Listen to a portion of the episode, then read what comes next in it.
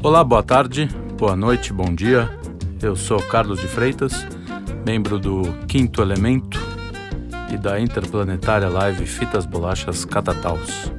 Vim aqui para falar sobre um dos temas que eu mais gosto, literatura, talvez o que eu mais entenda, embora isso não conte muito a, favor da literatura.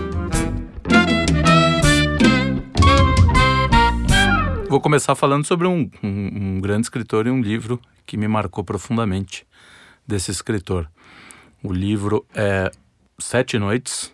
Esse livro ele foi reeditado pela editora Globo e agora ele é tratado como Borges Oral e Sete Noites, porque eles juntaram um outro ciclo de palestras que o Borges deu e, e fizeram uma edição bem bacana. É, recomendo também, mas se não encontrar essa edição, tem outras do Sete Noites, do Borges Oral. O Borges Oral, se não me engano, tem também uma edição chamada Cinco Visões Pessoais, é, com, com outro título, né?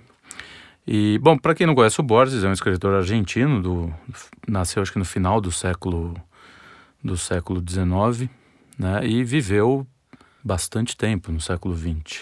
Acho que morreu em 75, um pouquinho mais até começou na literatura muito cedo, viveu a literatura muito cedo, né? Foi alfabetizado em inglês antes de ser alfabetizado em castelhano e vivia na, na casa do avô. Agora as imprecisões biográficas, vocês me desculpem que eu estou falando tudo de cabeça, tá? Mas ele tem, ele tinha, ele ficava muito na biblioteca, se eu não me engano, do avô e consumia tudo aquilo, né, que um que uma boa casa de família tinha no começo do século XX bastante livro. Não tinha TV, né? Não tinha rádio, não tinha outros meios de distração. A literatura acabava servindo como para isso.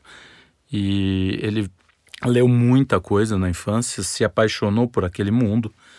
É, foi logo cedo trabalhar numa biblioteca para poder ficar perto dos livros. E ele transportou essa paixão toda que ele tinha para a sua literatura.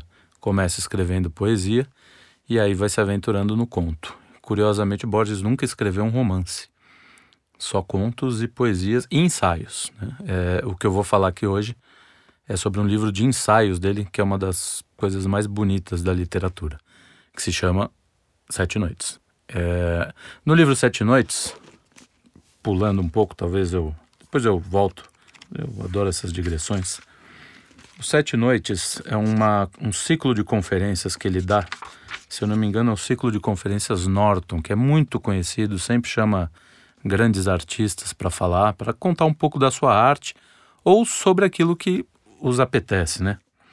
E o Borges resolve fazer. É, e, ah, e um detalhe: parece que as conferências Norton são sempre em seis noites.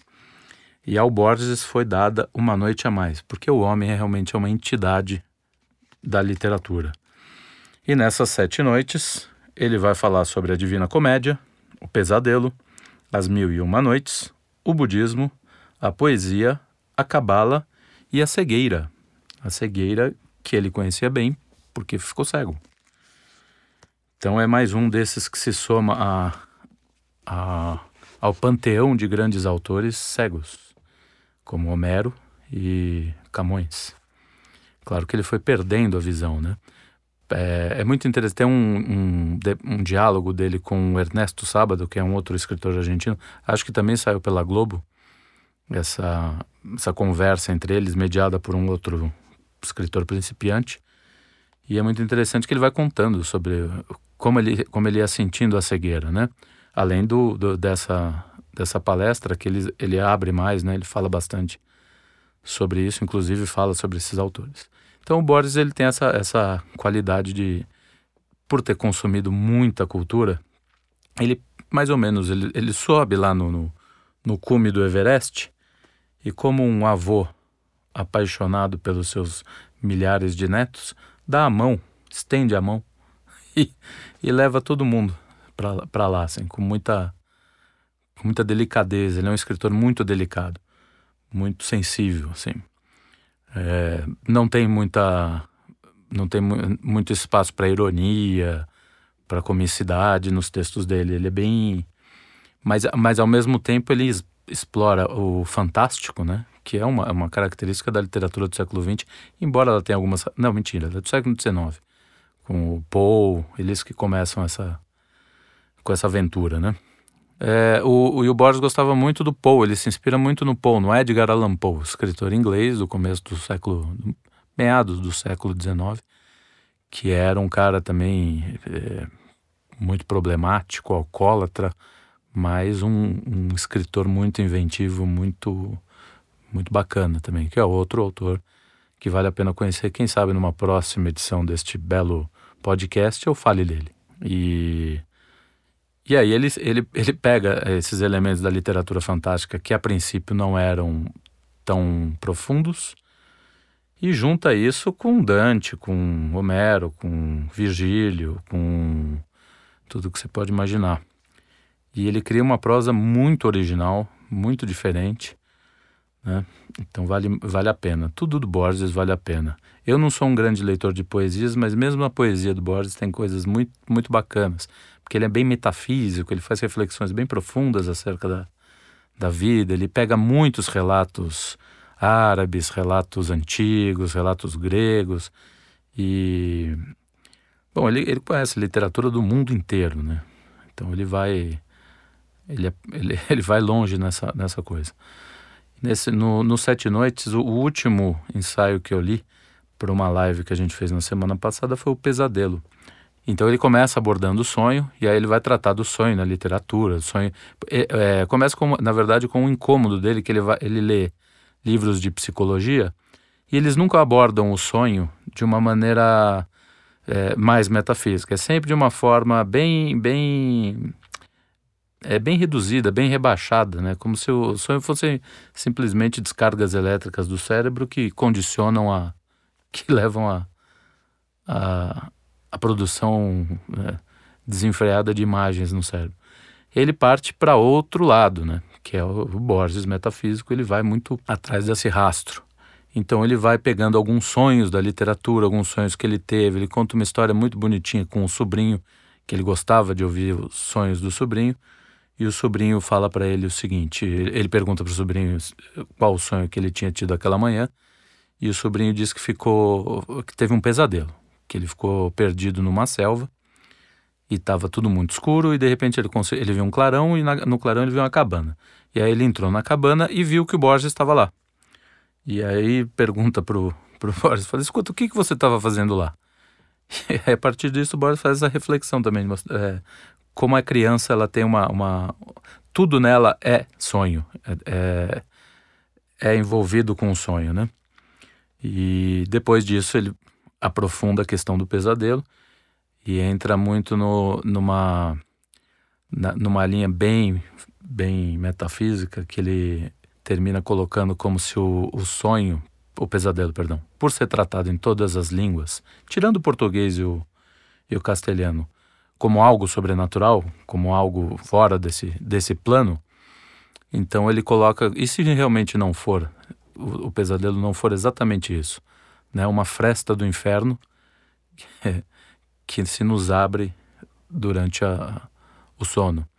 Né? E se realmente nós não estivermos literalmente no inferno quando estamos tendo pesadelo. Esse é, é bem bacana. O ensaio sobre poesia é muito interessante também. Ele vai construindo a narrativa, começa devagar e de repente você está dentro daquilo e não consegue nem, nem se mexer. Tanta, tanta informação e tanta coisa bonita que ele propõe.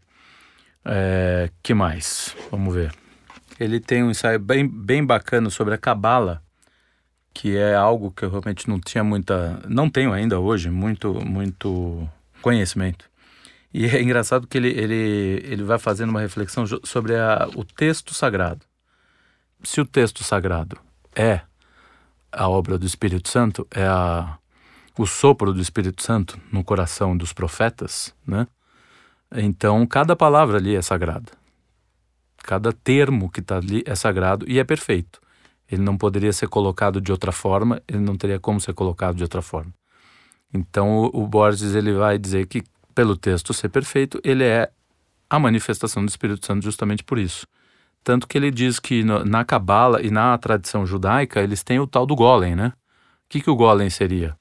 Seria a capacidade que o, que o homem adquire de conseguir expressar as mesmas palavras divinas.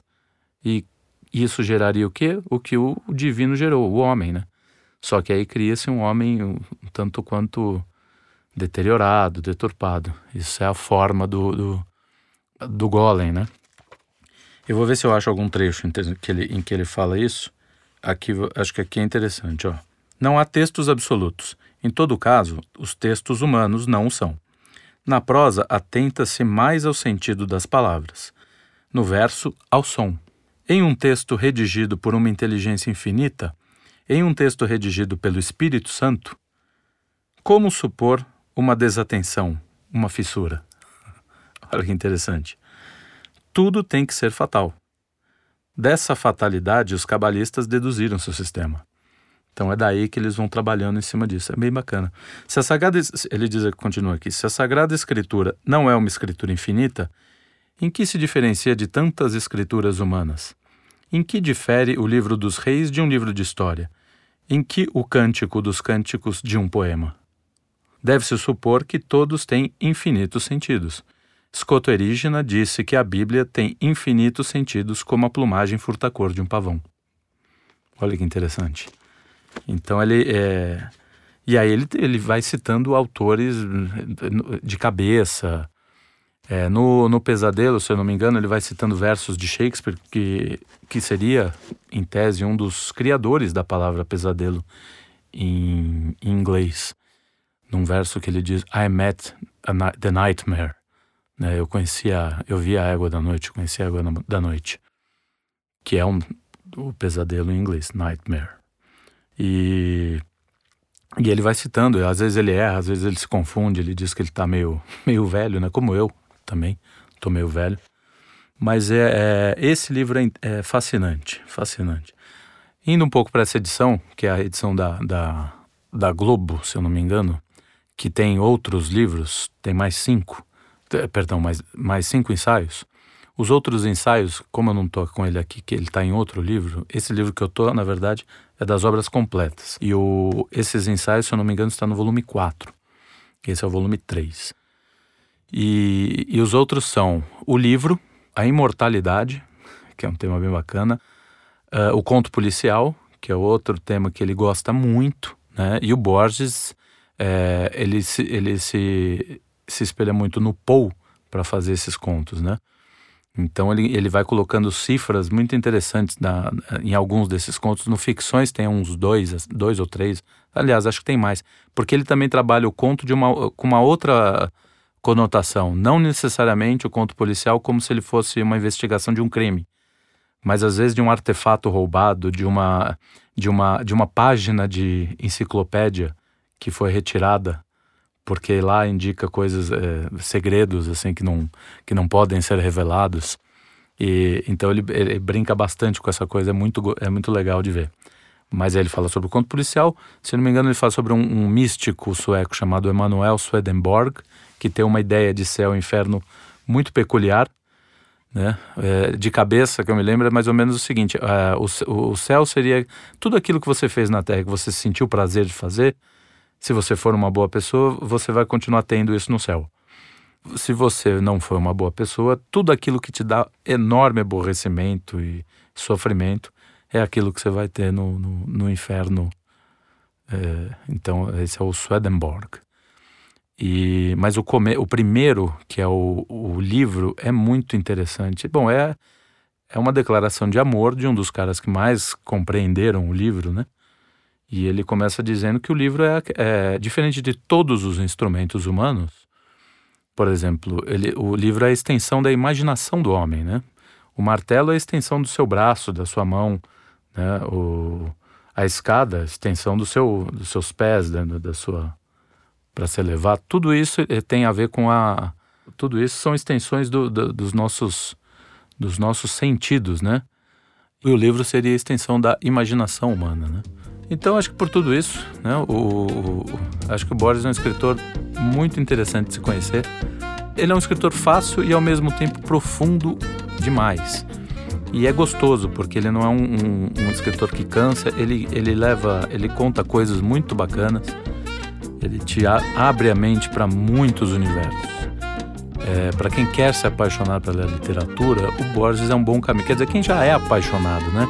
E, e encontra o Borges, vai ter um, um, um companheiro de viagem assim bem legal. Bastaria, por exemplo, as obras do Borges numa, numa ilha deserta, você teria muitos anos de, de, reflexão e de, de prazer. Então é isso. Na próxima edição teremos outro escritor que eu gosto.